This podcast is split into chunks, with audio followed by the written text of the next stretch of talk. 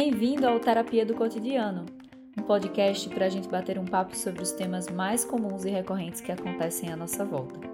Eu sou Roberta Câmara, criadora desse podcast e apaixonada por compartilhar ideias e reflexões sobre a nossa vida. Siga o meu perfil e o do podcast no Instagram, é e Terapia do Cotidiano. Fique agora com o episódio de hoje.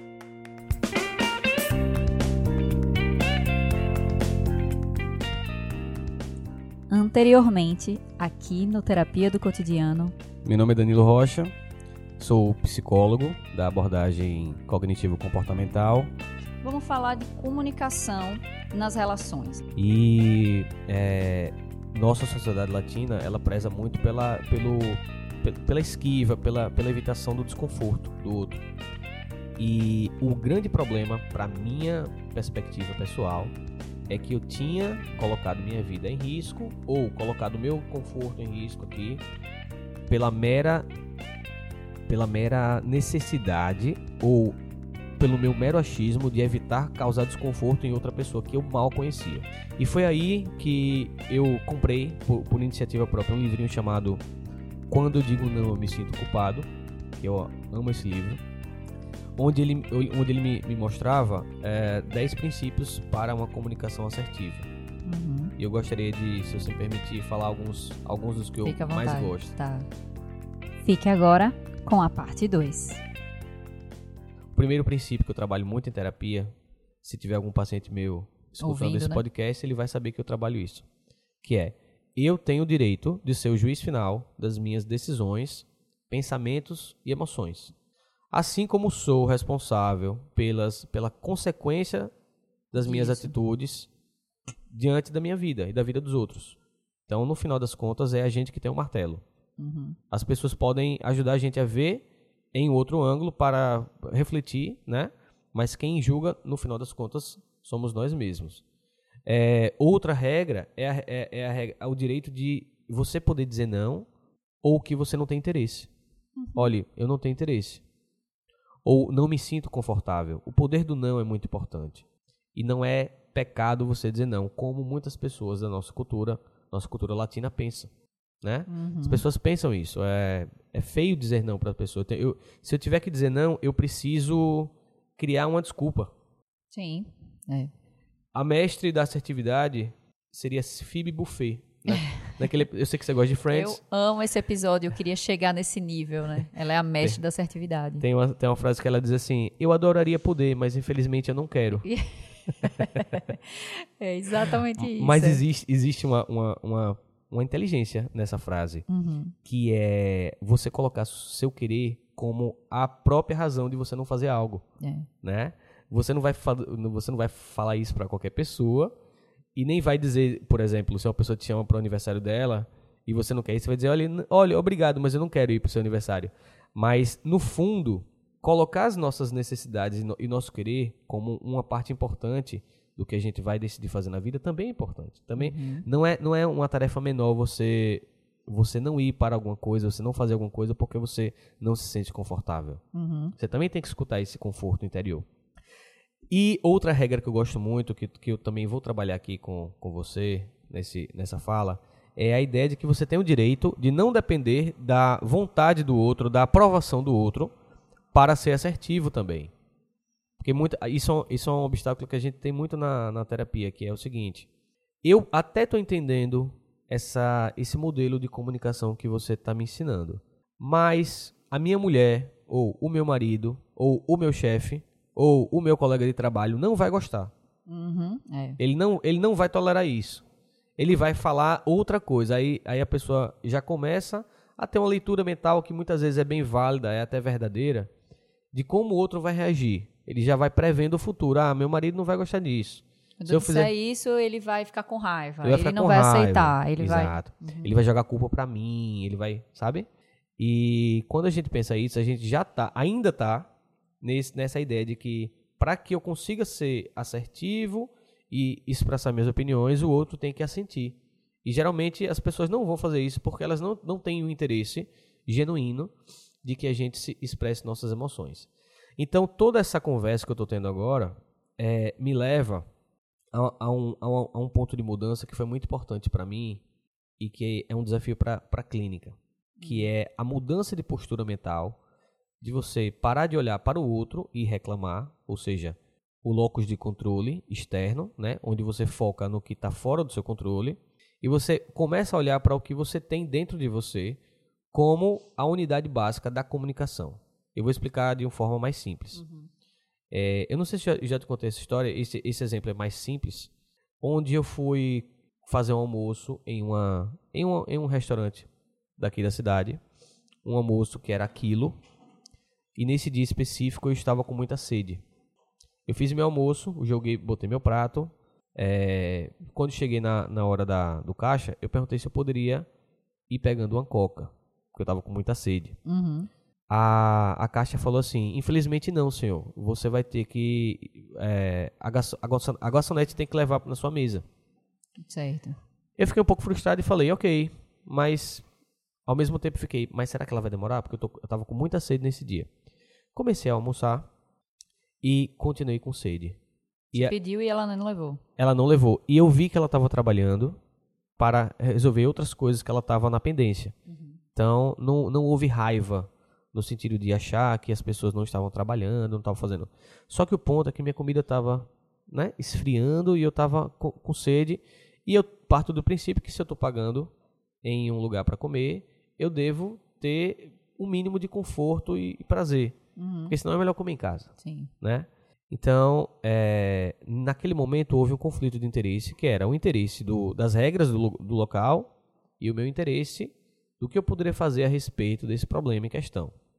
Eu vi que a pessoa estava trabalhando, mas ao mesmo tempo existia uma coca disponível para mim do meu lado, dentro de uma de um daqueles freezer, daquele certo. freezer, tá? Uhum. Então, geladeira, sei. É, sim. eu não queria na verdade que ela colocasse a minha necessidade na frente da, dos da necessidade outros. dos outros. Uhum. Mas ao mesmo tempo tinha uma coca do meu lado que por uma questão de regra aleatória do local, não você não poderia pegar. É, quando eu falo aleatória, é, foi pensada por eles, mas em outro local poderia ser outra regra.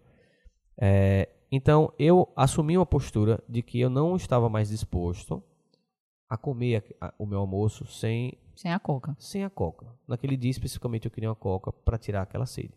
Então, como eu não queria atrapalhar também o trabalho da moça, eu me levantei hum. e peguei a coca por mim mesmo. Abri o freezer e peguei a coca. O que, que é interessante? Quando eu peguei essa coca, a moça gritou do caixa a uns 7 metros de distância. Ah. Ela grita do caixa assim: Senhor, a gente vai levar aí para você. Você sabe esse tom? o tom de pare de atrapalhar o nosso sistema. Sim. Não seja criança, saiba esperar. Uh -huh. Entende? É, se eu fosse o Danilo de 2015, 2014, sim. eu teria feito uma das duas coisas. Ou eu partiria para uma reclamação formal. Certo. Do tipo assim, tem tanto tempo que eu pedi vocês não entregaram, é, quando é que vocês vão entregar? Sabe? Aí eu, eu colocaria a, a culpa no outro e o outro provavelmente se defenderia dizendo, mas a gente está trabalhando aqui. Você não está vendo que a gente está trabalhando? Obviamente ela estaria retornando uma culpa que foi jogada para ela. Ou eu simplesmente botaria a coca no, no local e voltaria a ser uma pessoa passiva. Esperaria. Tá. Esperaria enquanto minha Chateadíssimo. comida... Enquanto literalmente minha comida esfriava. Uhum. O que, que eu fiz? Eu parti para o princípio de olhar para mim e colocar minhas, meus próprios limites para as pessoas. Ah. Nesse momento eu olhei para ela e falei, moça, eu entendo você, eu entendo o que você está me falando, mas eu preciso tomar minha, minha coca agora. Eu uhum. quero tomar minha coca agora. Uhum. Quando eu falei isso, ela não, não se sentiu ofendida e também não se sentiu particularmente agraciado por essa fala, ficou um pouco frustrada, mas me ajudou e me deu um, um, um, um copo, copo, com, gelo. gelo. O que é que essa, essa, essa pequena história tem, tende a, a, a ensinar para a gente, para as pessoas que estão querendo entender o que, que é esse foco? Ao não procurar olhar para o outro, eu evito uma reação de defesa do outro e eu olho para alguma coisa que eu tenho mais controle, que é eu mesmo, minhas próprias emoções e minhas próprias vontades. Quando eu olho para mim mesmo, o outro não pode julgar como verdadeiro ou falso. Quando eu olho para o outro, o outro tem o direito de julgar como verdadeiro ou falso. Por exemplo, Se nós somos amigos e você fez alguma piada que me incomodou em algum jantar específico, eu posso olhar para você e dizer, Roberta, quando você fez aquela piada sobre mim naquele momento, eu me senti incomodado. E aí eu posso pedir para você não fazer, ou eu posso explicar um pouco mais sobre essa situação. Mas você nunca vai poder negar que eu me senti incomodado, porque eu estou falando algo que é sobre mim. E eu sou especialista em mim, você não tem acesso ao que eu sinto. E vice-versa. Uhum. Então isso é um locus interno. Eu estou olhando para mim e comunicando o que é que eu senti. Agora veja como a conversa fica mais confusa se eu digo para você, Roberta, quando você fez aquela piada, você queria me humilhar, né? É, você chega e coloca para o outro. Para o outro. E aí você já, você já tem uma, uma, toda uma chance de se defender com essa minha acusação direta. Sim. Né? Não, não era a minha intenção, não era isso que eu queria. Você tá viajando. É, a piada nem, nem, nem tem a ver com você, é, blá blá blá. Exatamente. Então, aí cria toda uma comunicação de água barrenta. Que eu gosto de explicar desse jeito.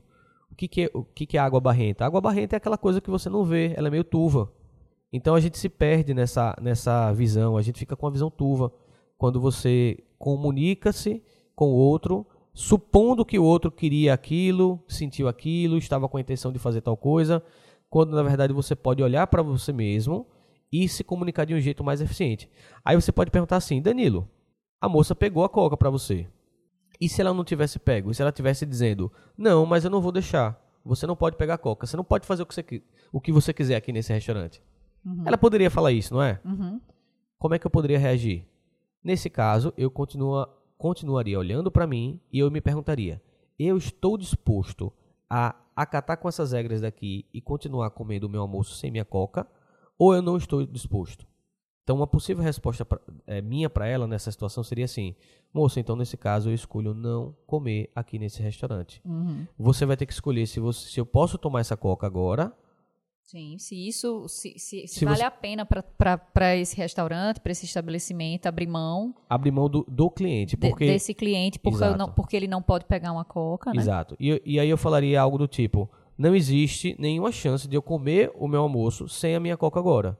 Então vocês vão ter que escolher entre ter um cliente que vai pegar a coca agora, que vai pagar do mesmo jeito, uhum. ou não ter a coca e não ter o almoço porque eu não vou comer esse almoço sem minha coca. E o interessante é que nessa situação você você considerou a, a outra pessoa, porque você não você não chegou e, e, xingou a mulher. Eu não cheguei, não chamei ela de tartaruga. É isso. Ah, porque muita gente pode imaginar isso, tipo, é, como as minhas necessidades sim. são mais importantes, Sim. Eu estou priorizando as minhas necessidades, eu tenho que fazer alguma coisa para que essa mulher me traga essa coca. Uhum. Você fica enchendo o saco, Sim. perguntando mil vezes. Sim. E você não fez isso. Você deu um jeito para resolver o problema você mesmo. Ou seja, você não ofende o outro, mantém a autoestima da outra pessoa ali. Uhum. E a sua também, né? Os seus direitos, a sua necessidade também são, são é. atendidos. Seria diferente se eu tivesse pedido um suco, que tivesse numa linha de produção. Aí eu já estaria arcando com, com a consciência. É, é, é, bem, é bem interessante isso, porque quando eu falo, eu, é, quando eu estou trabalhando com assertividade, com habilidades sociais, é, eu sempre falo disso.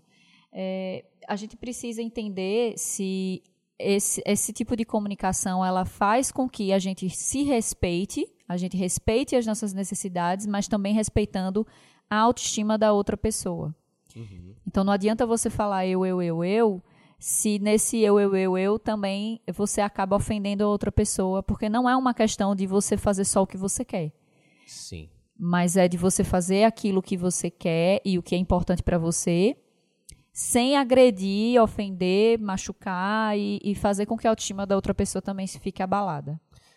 Pois é, é, e nessa, nessa conversa a gente precisa estabelecer alguns pontos importantes, porque na teoria tudo é bonito, mas pode surgir uma dúvida de que, tá, eu entendo isso, mas como é que eu sei se uma necessidade minha ou uma exigência minha é válida ou não? E se eu tiver com muito arrogo? E se eu tiver desconsiderando os valores do outro? E se eu tiver talvez exagerando aqui nas minhas necessidades? Uhum. Qual é, a, qual é a receita para você se sentir culpado ou seguro de si? Isso é muito difícil, viu, viu Roberta? Uhum. Naquelas nossas conversas sobre autoestima, autoeficácia. Se o outro vem com a crítica, como é que eu posso saber se eu peguei leve, se eu peguei pesado, tá? Sim. E a receita mais verdadeira que eu posso é, falar aqui, que eu, é a que eu sigo na minha vida, é usar os nossos valores pessoais como crivo final, como uhum. o gabarito. Certo. O gabarito da nossa vida são os nossos valores. Uhum. Então, por exemplo, uma vez uma, uma, uma paciente minha chegou na sessão particularmente estressada porque ela tinha brigado com o pai. E na relação dos dois existia um histórico de que o pai sempre diminuía as necessidades dela, sempre colocava ela para baixo, e isso tinha sido ao longo de muitos anos. Como ela sempre aprendeu que respeitar o pai era um, era um, era um ponto muito importante da, da vida dela, inclusive era um, um valor também né, que ela aprendeu, a, esse honrar o pai e tudo, ela, ela se sentiu desconfortável porque naquele, naquela semana específica ela estava relatando que teve uma briga com o pai onde ela se expressou um pouco mais forte e mais firme com ele, não aceitando alguns pontos que ele tinha imposto, que ele, que ele impôs para ela. Na terapia ela estava cheia de culpa, como se ela tivesse ultrapassado uma barreira, como se ela não tivesse feito o que uma boa filha deveria fazer. E aí, como é que a gente trabalha, né? Essa questão da culpa, porque ela tem um, um valor importante. Mas quando a gente olha para o outro tipo de valor, o outro lado do rio, a gente também percebe que existe um valor de, de, de querer ser aceita, de querer ser respeitada com as próprias atitudes e querer ter independência nas próprias ações que ela, que ela tomava. Então não existe nada de errado em você ter uma necessidade de ser aceita pelas pessoas. Quando a gente trabalha esse valor, a gente descobre que ele é mais verdadeiro e tende a, a, a dar mais satisfação para a pessoa a longo prazo do que simplesmente o medo de sempre respeitar uma pessoa, mesmo que ela seja nosso pai. Quando eu falo respeitar, é abaixar a cabeça e escutar o que a pessoa está falando. Né? Ela já era adulta, ela já tinha mais de 30 anos e tudo, então ela tem o direito de exigir outros valores na vida dela. Eu gosto de fazer a pergunta usando um ponto de vista no futuro, que é o seguinte: no seu futuro, daqui a 10 anos, daqui a 20 anos, daqui a um mês, tanto faz. Quanto mais longe, mais significativo. Mas no seu futuro, como que você vai olhar para essa situação de hoje? Daqui a 20 anos, quando você lembrar dessa briga que você teve com seu pai, onde você exigiu algumas coisas Será que você vai se arrepender ou você vai ter orgulho de si mesmo, de si mesma, por ter agido de determinada forma? Então, o valor é o que conta no final das, no final das contas. É o valor que faz com que você cheque o seu gabarito como certo ou errado, uhum. tá? Se às vezes eu preciso ter uma conversa séria ou difícil com alguém e eu tô na dúvida se vai valer a pena ou não para minha vida, é bom olhar para o futuro. No futuro, isso vai me engrandecer ou eu vou ter arrependimento de não ter feito. Geralmente é por isso, inclusive, é, é, essa é uma queixa que os pacientes trazem, né? Sim. Eu sempre lido dessa forma com a minha mãe, com o meu chefe, com o meu marido e estou insatisfeita. Estou porque, insatisfeito. Porque isso está me deixando. É, não, não, não tem respeitado os meus valores. Sim. E aí, esse, esse estar insatisfeito, também a gente precisa entender que a consequência que está sendo mais importante naquele momento é o alívio e, a esquiva do desconforto. Uhum. Então a pessoa fica nesse ciclo vicioso, evitando o desconforto por muito tempo, sem saber que esse, esse evitar o desconforto mantém o problema dela a longo prazo, porque ela não se expressa e não joga novas coisas na vida da pessoa. Uhum. É, eu queria, para evitar, evitar que a gente perca muito tempo, eu queria ir logo para esse modelo, uhum. porque eu acho que o nosso tempo já está estourando. Isso. Uhum. E eu queria trazer uma coisa mais simples, um modelinho de como conversar de um jeito básico. Eu, é a aula 1.1. É. Entendeu? Uhum. É, mas para que a gente entenda esse modelo, a gente precisa resgatar alguns conceitos importantes e é importante dizer que esse treino de habilidades sociais, ele é muito bem mais bem feito e muito mais executado na terapia, né? Claro, com certeza. Então, é, se, se a pessoa que estiver escutando sente, sente um, uma, grande, um grande dificuldade de, de falar e se expressar, é importante que procure uma terapia para trabalhar essas habilidades sociais. É, esse foco no, em si mesmo, como eu falei, ele vai ser muito importante porque ele, ele vai guiar a nossa percepção em direção àquilo que a gente tem controle direto de fazer olhar para o outro no sentido de ficar irritado com o outro, de dizer ele não tinha o direito de fazer isso, ela me acha um idiota por ter feito isso. Na verdade, é uma, é uma grande perda de energia mental, porque o outro nunca assinou o contrato com a gente dizendo que ele agiria do jeito que a gente quer. Então é nosso papel explicar e se expressar para que o outro entenda o nosso lado e talvez faça mudanças importantes. Então, o primeiro ponto, Roberta, ponto, um dos pontos mais importantes de uma comunicação boa é a gente esquecer gradativamente dos adjetivos, dos rótulos que a gente joga para os outros e foca mais em verbos, em ações concretas que a gente pode observar. Então, eu vou dar um exemplo aqui para que a coisa fique mais fácil para todo mundo. Uh, imagine que você é minha amiga e está começando a usar o meu celular sem pedir. Hum. Porque uma vez ou outra você já pediu e eu deixei, de repente você começa a usar sem me pedir, tá? Uhum. Suponho que isso está ficando muito intenso e frequente, a ponto de estar tá me incomodando porque minha conta está chegando mais cara, porque eu não consigo ficar olhar meu WhatsApp quando eu preciso, quando eu quero, porque você está sempre no, no meu celular. Se eu foco em você, eu posso perder muito tempo dizendo, caramba, quando é que ela vai se tocar que ela não está fazendo certo? Ou então eu posso olhar para você e dizer, Roberta, você é folgada, né? Eu estou dando um rótulo para você, um adjetivo. Esse rótulo vai ter que efeito em você, Roberta? Responda para mim. Ah, um efeito negativo, né? Eu me sinto, sei lá. Você se sente atacada. É, o seu atacada. ego se sente Sim. rotulado Sim. de um jeito global. Sim. E você vai tender, como todo ser humano, a se defender. Então você vai dizer assim, Danilo, você está me chamando de folgado e naquele dia que eu comprei aquele lanche para você, Tá lembrado? Uhum. E aí vai virar uma briga de tênis aqui. A gente vai ficar disputando quem tem o melhor argumento. É, o mais ideal é que eu foque no comportamento alvo em questão, o comportamento problema. Então, ao invés de chamar você de alguma coisa, eu vou pontuar o que você está fazendo comigo. Então, eu vou dizer assim, Roberta, eu tenho percebido que você está pegando o meu celular e usando por no mínimo uma hora, duas horas todo dia. Algo, algo desse tipo para que quando eu, eu enquadre o comportamento em, uma, em, uma, em um quadradinho específico, você não se sinta atacada como um todo, mas sinta que eu estou observando um comportamento seu. Certo. Isso tem uma tendência psicológica de amenizar essa autodefesa. Uhum. Você se sente menos compelida a ter que se defender. Por quê? Primeiro, eu não estou te atacando diretamente, uhum. e eu estou focando em um comportamento seu que é observável, você não pode nem negar. Certo. Se eu te chamo de folgada, você pode contrapor.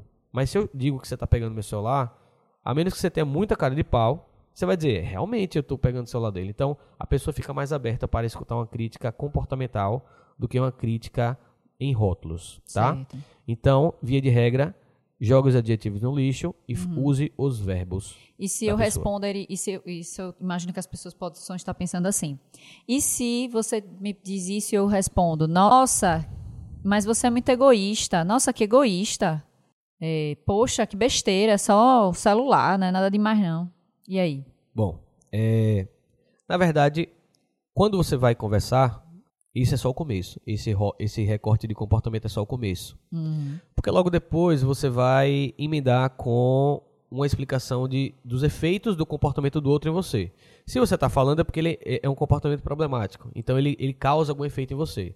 O efeito pode ser emocional uhum. ou pode ser prático eu posso dizer para você assim: esse comportamento me, atrapalha porque está me fazendo eu pagar 30% a mais na minha conta de luz. Ou, oh, desculpe, de, de celular, de telefone. Uhum.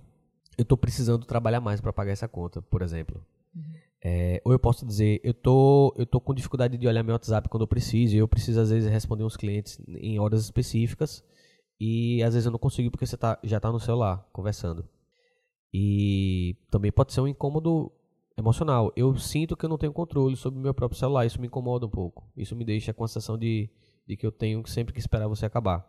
Uhum. Então, veja, a, quando a gente delimita e, e distingue os, os, os problemas específicos em relação ao comportamento do outro, a gente aumenta a chance dele entender o porquê que isso é um problema. Às vezes, você genuinamente pode nem, nem saber o efeito que isso causa. Você pode não saber que eu preciso usar tanto o WhatsApp no meu trabalho. Mas eu explicando para você, tem mais chance de você aceitar e pensar por outro ângulo e falar, caramba, não sabia que Danilo precisava fazer isso. Uhum. Já aconteceu com a gente, quando a gente, quando alguém reclama algo que a gente que, que a gente tá fazendo, né? Uhum. A gente fala, caramba, eu não sabia que isso afetava ele tanto assim, vou parar de uhum. fazer isso.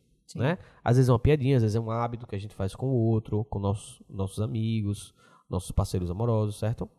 É, então, quando, quando você explica o, o incômodo que foi causado em você, aumenta a chance do outro entender. Só que não para por aí.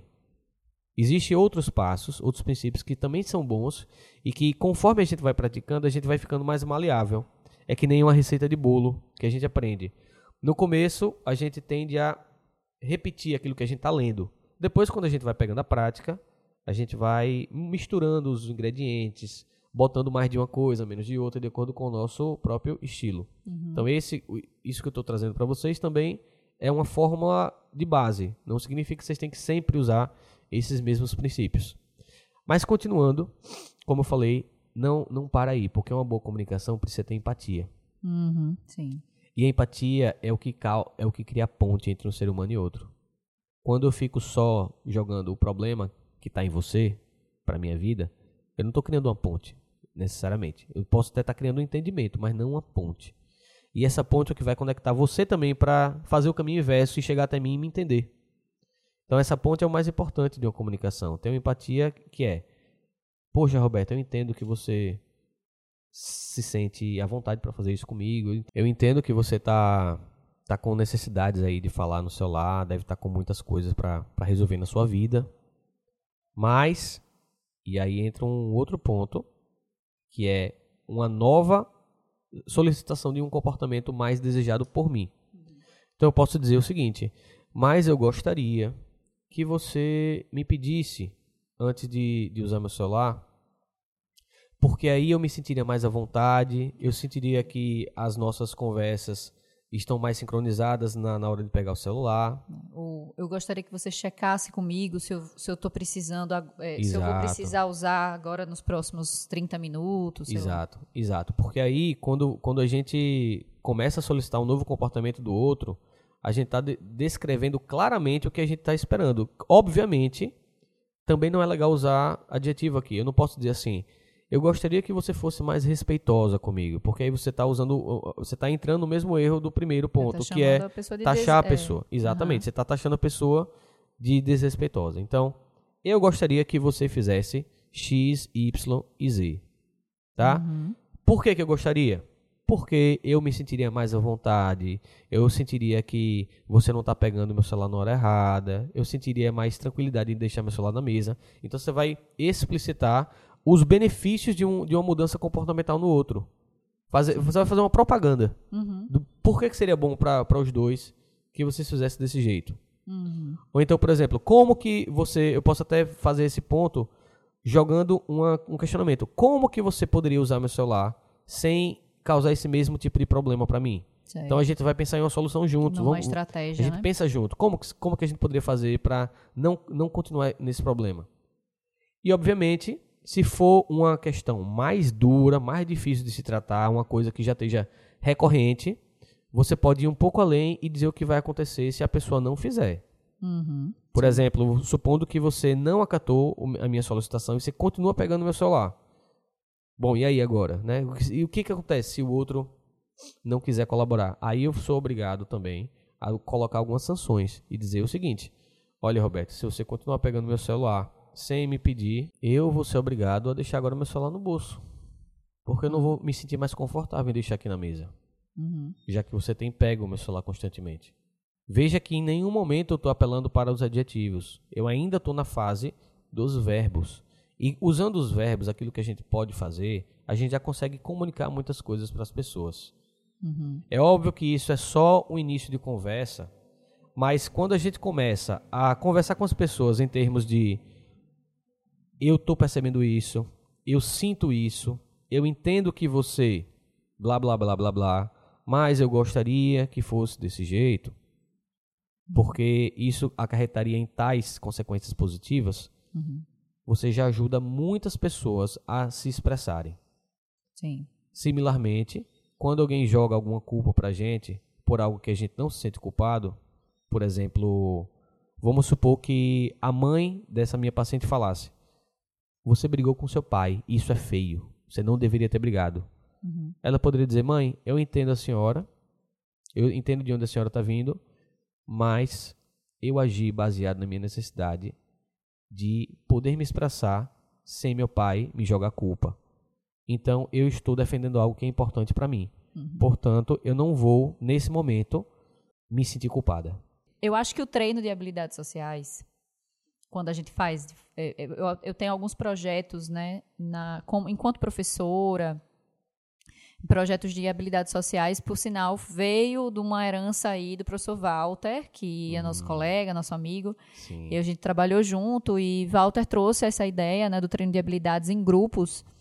E, e é interessante que os grupos se beneficiam muito, mas como é feito em grupo e geralmente a gente faz para demandas específicas, para grupos específicos, então a gente já fez com grupos de trabalho, é, sei lá, funcionários de uma empresa, a gente já fez, atualmente a gente está fazendo com adolescentes que estão passando por medida socioeducativa, é, a gente tem ideia de fazer com estudantes, então são para grupos específicos.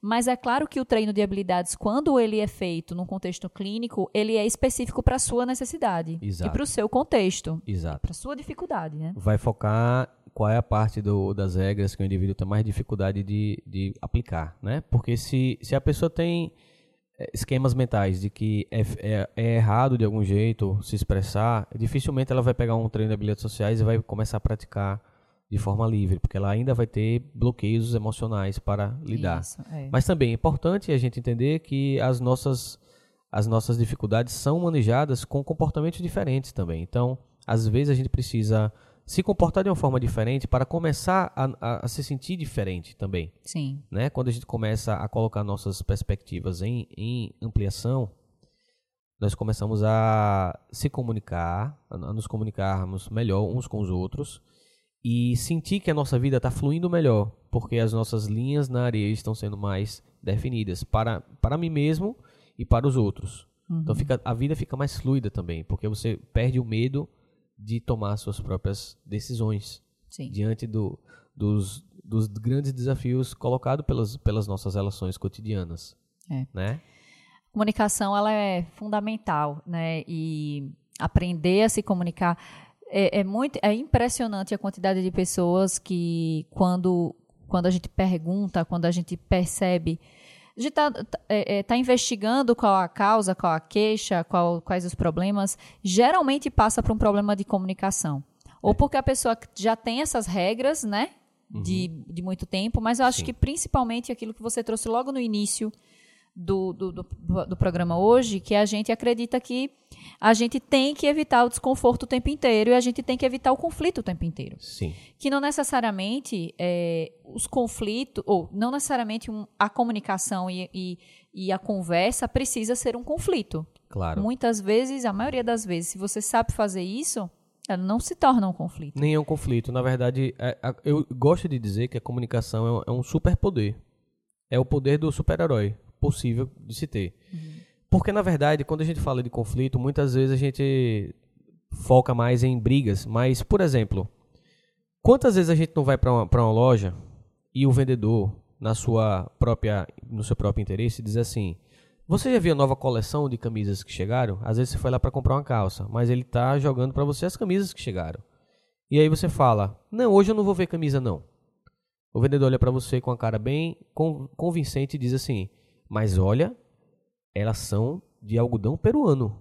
Você vai estar tá perdendo uma grande oportunidade Sim. se você não comprar.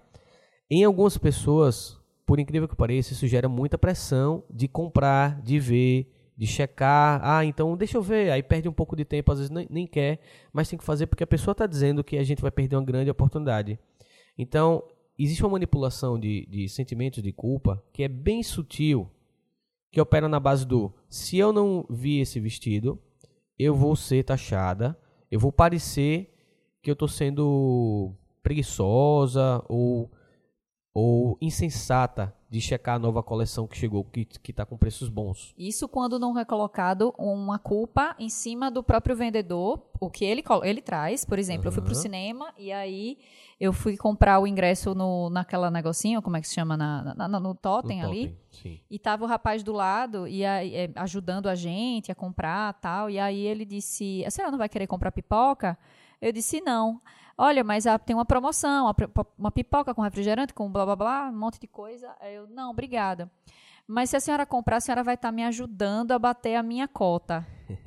Então ele estava querendo, naquele momento, a manipulação era é, eu vou eu vou fazer ela se sentir mal com a uhum. minha, ou seja, com a necessidade com a minha dele, necessidade. Eu, eu, preciso bater a minha cota. Sim. Dessa forma ela vai ficar solidária, ela vai uhum. se comover Sim. e ela vai comprar. É. E por um minuto, num minuto, não, um segundo, isso passou na minha cabeça, tipo, poxa, é, não vai, não vai custar tanto para mim quanto eu sei que vai ser bom para ele, mas depois, logo depois eu disse, mas eu não quero comer pipoca. Eu uhum. não quero comprar essa pipoca. Sim, sim.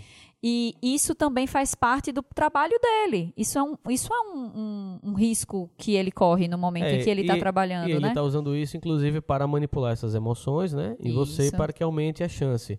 É, sem precisar se, a gente se preocupar se isso foi bonito ou feio da parte dele, o que importa é o seguinte: é, como que ele está jogando emoções que eu não gostaria de estar tendo que lidar agora. Por exemplo, uhum. naquele momento, entrando no cinema, você gostaria de entrar em contato com uma culpa que foi jogada para você de forma gratuita no seu colo? Olha, tome aqui essa culpa e, e se você pipoca? não comprar, se você não é. comprar pipoca, eu, eu, eu vou te jogar errado e você vai se tornar uma pessoa ruim por isso. Uhum. Ou não chegando nesse extremo, mas olha, existe aqui uma pressãozinha, né? que você precisa acatar, porque eu tô aqui dizendo que você vai bater a cota. Então, igual ao, ao meu exemplo, né? Isso. Olha, se você não comprar esse, essa camisa agora, você vai estar tá perdendo a grande chance. Então, ou seja, a pessoa começa a virar o seu próprio juiz. Uhum. Quem bate o martelo no final é ele. é ele. Só que a boa notícia é que a gente só, só pode ver uma pessoa batendo martelo por a gente se a gente permite. Se a gente deixa. Se a gente não deixa, se a gente, se a gente está atento a essas manipulações de emoção, a gente logo, logo consegue tomar um martelo de forma simples e dizer assim: eu entendo você, mas eu não tenho interesse agora. Sim. E a grande e a boa notícia é que essas habilidades elas são passíveis de ser treinadas. Exato. Que muita gente traz a ideia de que isso é genético, que uhum. isso está no nosso DNA. Então eu ouço, mas eu não sou assim né? É, ah, eu gostaria de ser como você, mas eu não sou. É, é, eu gostaria de ter esse, essa habilidade, mas eu não, não tenho. É né? o que a gente chama de self-conceitual, que é quando você começa a fechar sua, a, a sua, sua, seu, seu leque de opções apenas baseado em uma essência que você criou para você, sem perceber que, na verdade, o, o nosso self, nossa sensação de identidade, ele pode ser muito mais uma coisa contextual do que conceitual. Conceitual é quando você se fecha em grandes categorias certo. abertas assim de, de ações e você não se permite agir de um jeito que poderia ser mais funcional para você no seu novo contexto de vida. Uhum. Ser caladinho e aceitar o que os outros jogaram pra gente poderia ter, pode ter funcionado já no passado, mas no, no, no presente não funciona tão, tão bem quanto a gente espera.